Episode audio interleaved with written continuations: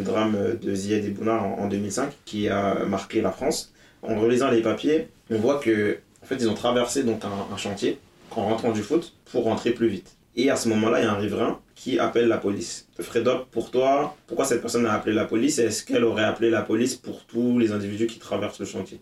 Salut, c'est Freda pour le podcast Cas sociaux. On reçoit aujourd'hui Ami et Moussa. Comment allez-vous? Très bien, et toi? Ça va, ça va. Ça va. Alors le thème aujourd'hui, ce sera la délinquance augmente-t-elle La délinquance augmente-t-elle réellement? Les chiffres sur la délinquance sont-elles représentatifs du phénomène? L'importance des enjeux autour de cette question tiennent à ses dimensions à la fois scientifiques et politiques. La délinquance, c'est un terme omniprésent dans le débat public. Mais qu'est-ce que c'est vraiment? Qu'est-ce qui se cache derrière cette notion très englobante?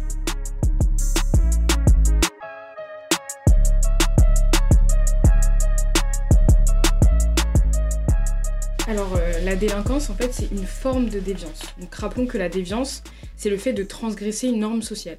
On va faire une expérience pour que vous compreniez mieux. Freda, as-tu déjà triché? Euh, Ouais, oui, oui, j'ai Oui. déjà Je triché. confirme là déjà. LDR. Moussa, est-ce que tu as déjà traversé la rue au feu rouge? Oui, sûrement, plusieurs fois même. Voilà. Ou alors, euh, est-ce que vous avez déjà insulté une personne? Hmm, un peu. Ouais, oui. Mmh, Vous hésitez, hein Donc, parmi ces différents exemples, certains sont également des actes délinquants, c'est-à-dire les actes qui font l'objet d'une sanction pénale. Depuis 1972, les statistiques officielles de la délinquance sont publiées annuellement. Par exemple, on distingue trois types d'actes délinquants nommés infractions, classés selon leur gravité. On a d'abord les contraventions, comme griller un feu rouge, les délits, coups et blessures par exemple, et les crimes, donc viol, meurtre, etc. Les chiffres officiels de la délinquance sont également appelés État 4001. Donc c'est un ensemble de statistiques administratives communiquées par le ministère de la Justice et de l'Intérieur. Ces statistiques reposent sur une liste de 107 infractions, mais c'est souvent critiqué pour son caractère très réducteur et arbitraire. Par exemple, une injure, en fait, selon son niveau de gravité et de sensibilité de chacun, n'est pas du tout perçue de la même manière. Par exemple, pour toi, euh, Reda, bâtard, c'est une insulte ou pas? Euh, Gros bâtard. Au gros bâtard, gros oui. bâtard. Gros bâtard, c'est une insulte. Oui, on est effectivement, d'accord. Ouais, oui. Je vais prendre aussi l'exemple, par exemple, Moussa du blackface. Bah, moi, pour moi, oui, c'est euh, parce que c'est du racisme en fait. Mais il y a certaines personnes, je pense, celles qui le font, bah, elles se disent non, c'est juste euh, voilà, une façon de se déguiser et de rigoler. En fait, pour moi, c'est clairement le cas. T'es d'accord? Effectivement, moi je suis totalement d'accord. Donc euh, après tout ce qu'on a pu expliquer, une question peut affirmer que la délinquance augmente. Et si oui, comment on mesure la délinquance? Par exemple, au mois de mars 2021, un rapport parlementaire est présenté qui affirme que selon le ministère de la Justice, il y aurait entre 2000 et 3000 mineurs isolés en France et parmi eux, 10% auraient déjà commis un acte de délinquance et ce chiffre serait soi-disant en hausse. Moussa, comment on établit une telle affirmation et est-elle scientifiquement fiable? Alors, c'est toute la question et c'est tout le problème. En fait, objectiver un phénomène aussi mouvant que la déviance et la délinquance, c'est très compliqué pour plusieurs raisons. La première, c'est comme ce qu'a dit euh, Ami, en fait, euh, les infractions qui sont recensées, bah, dans le temps, ça bouge. Par exemple, euh, les infractions en matière de sécurité, elles, en, sont exclues. Et si on prend par exemple des cas précis, bah, il y a plein de limites à cette, ces statistiques officielles. Donc pour ça, je vais vous poser plusieurs questions. Par exemple, Ami, est-ce que dans le cas où où fait, tu t'es témoin ou tu te fais agresser par une personne que tu connais très bien, en intime par exemple, pour quelle raison tu pourrais hésiter à porter plainte? Il y en a pour plusieurs, déjà parce que je connais la personne, donc forcément je connais son entourage, je connais un peu sa vie, etc. Donc euh, c'est un peu, euh, voilà. C'est un peu plus compliqué, effectivement. Et donc on voit que déjà il y a déjà un frein à juste aller porter plainte. Donc il y a plein de statistiques qui ne sont, enfin plein de chiffres sur les qui ne sont pas pris en compte. Ensuite, euh, deuxièmement, donc Freda par exemple, pourquoi un enfant qui grandit dans un milieu violent, il aurait à ton avis moins tendance à porter plainte? Euh, parce que en ayant grandi pour moi dans un milieu violent, on perd la perception euh, de, ce qui nous entoure et, en fait, en vrai, on se dit que certains actes qui sont, faits ne sont pas vraiment graves et ne per- ne permettent pas vraiment de- d'accéder à une plainte. Euh, comme grand exemple, euh, voir une agression, se faire agresser, se faire frapper, euh, quelqu'un il peut se dire, bah non, euh, c'est normal ici, c'est le cas du, coin et il n'ira pas porter plainte. Contrairement à quelqu'un qui est à l'extérieur, directement à l'agression, euh, j'irai directement au poste de police. Exactement. Et du coup, c'est lié à la socialisation de chacun. On est tous socialisés de différentes façons. Et notre, notre rapport à la violence, notre rapport à la déviance n'est pas du tout le même en fonction de avec qui on a grandi et, où on a grandi. Ensuite, Ami, par exemple, euh, une femme donc, qui va être victime de harcèlement, euh, à ton avis, pour quelles raisons ce serait difficile pour elle de porter plainte? Quelles sont les raisons qui feraient qu'elle, euh, que ce serait compliqué? Moi, je dirais que d'abord, il y a un sentiment de honte. Il y a aussi le fait de devoir revivre ça parce qu'il faut le réexpliquer à plusieurs personnes, etc. Et les démarches aussi qui sont parfois très compliquées. Exactement, bah, c'est exactement ce que tu dis. En fait, déjà, toutes les étapes qui vont de euh, l'agression à la plainte euh, sont compliquées.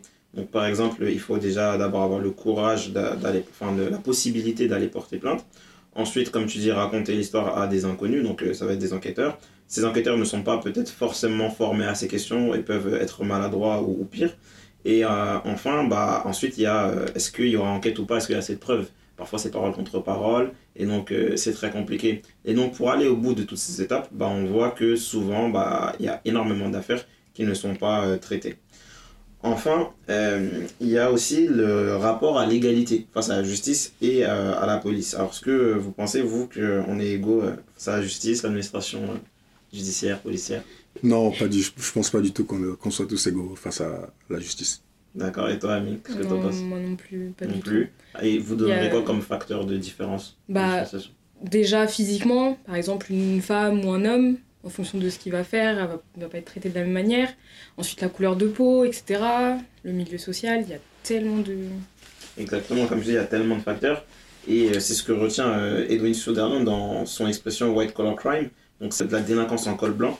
Pour lui, en fait, selon le milieu social, l'origine sociale, les individus euh, sont traités de façon très différente. Euh, donc, ce qu'on appelle la délinquance en col blanc, par exemple, ça va être euh, la fraude fiscale, l'abus de biens sociaux. Et effectivement, on constate en France que quand on a ce, type d'affaires, elles sont jugées moins graves, elles sont très, il y a des procédures plutôt longues. Et surtout, ces personnes-là, en général, c'est des hommes qui sont puissants et socialement et financièrement, et donc qui ont la capacité de se défendre mmh. Face aux accusations qui sont portées. C'est ce que montre Laurent Mukeli dans les techniques et les enjeux de la mesure de la délinquance. Il dit que voilà, ces euh, affaires sont euh, moins bien traitées, notamment par les autorités des marchés financiers, par exemple, ou le fisc. Pour donner un exemple très concret, euh, il y a Carlos Ghosn, donc en 2018, le patron de Renault Nissan, qui est en prison au Japon, pour plein de raisons. Il, arrive, parvient à s'évader. Je ne sais pas si vous vous souvenez un peu de cette histoire. Et en fait, Carlos Ghosn, il est invité sur les plateaux en France pour expliquer. Il est un peu, de manière héroïque, présenté comme celui qui a réussi à s'échapper de prison on voit que, euh, je ne sais pas si vous connaissez des gens qui ont fait des actes délictuels, mais je pense pas qu'ils aient été invités euh, à la télé pour expliquer leur cas. Pas du tout. Et donc, bah, on voit que la délinquance, c'est relatif à qui on est. Donc là, on comprend mieux les difficultés autour de la mesure aussi de la déviance et donc de la délinquance qui sont des notions relatives. En fonction du lieu et du temps, notre rapport à la déviance est tout à fait différent. Ce qui pose encore plus de problèmes sur la mesure. Ami, peux-tu nous en dire plus, s'il te plaît? Oui, alors la déviance et donc la délinquance, c'est une notion relative, comme tu l'as dit, dans le temps et dans l'espace. Déjà dans le temps, euh, certains actes ne sont plus considérés comme déviants alors qu'ils l'étaient avant, comme le divorce, l'avortement ou l'homosexualité. Inversement, certains actes considérés comme non déviants auparavant le sont aujourd'hui. Par exemple, le non-respect de l'environnement ou du code de la route, ou même fumer dans un bar.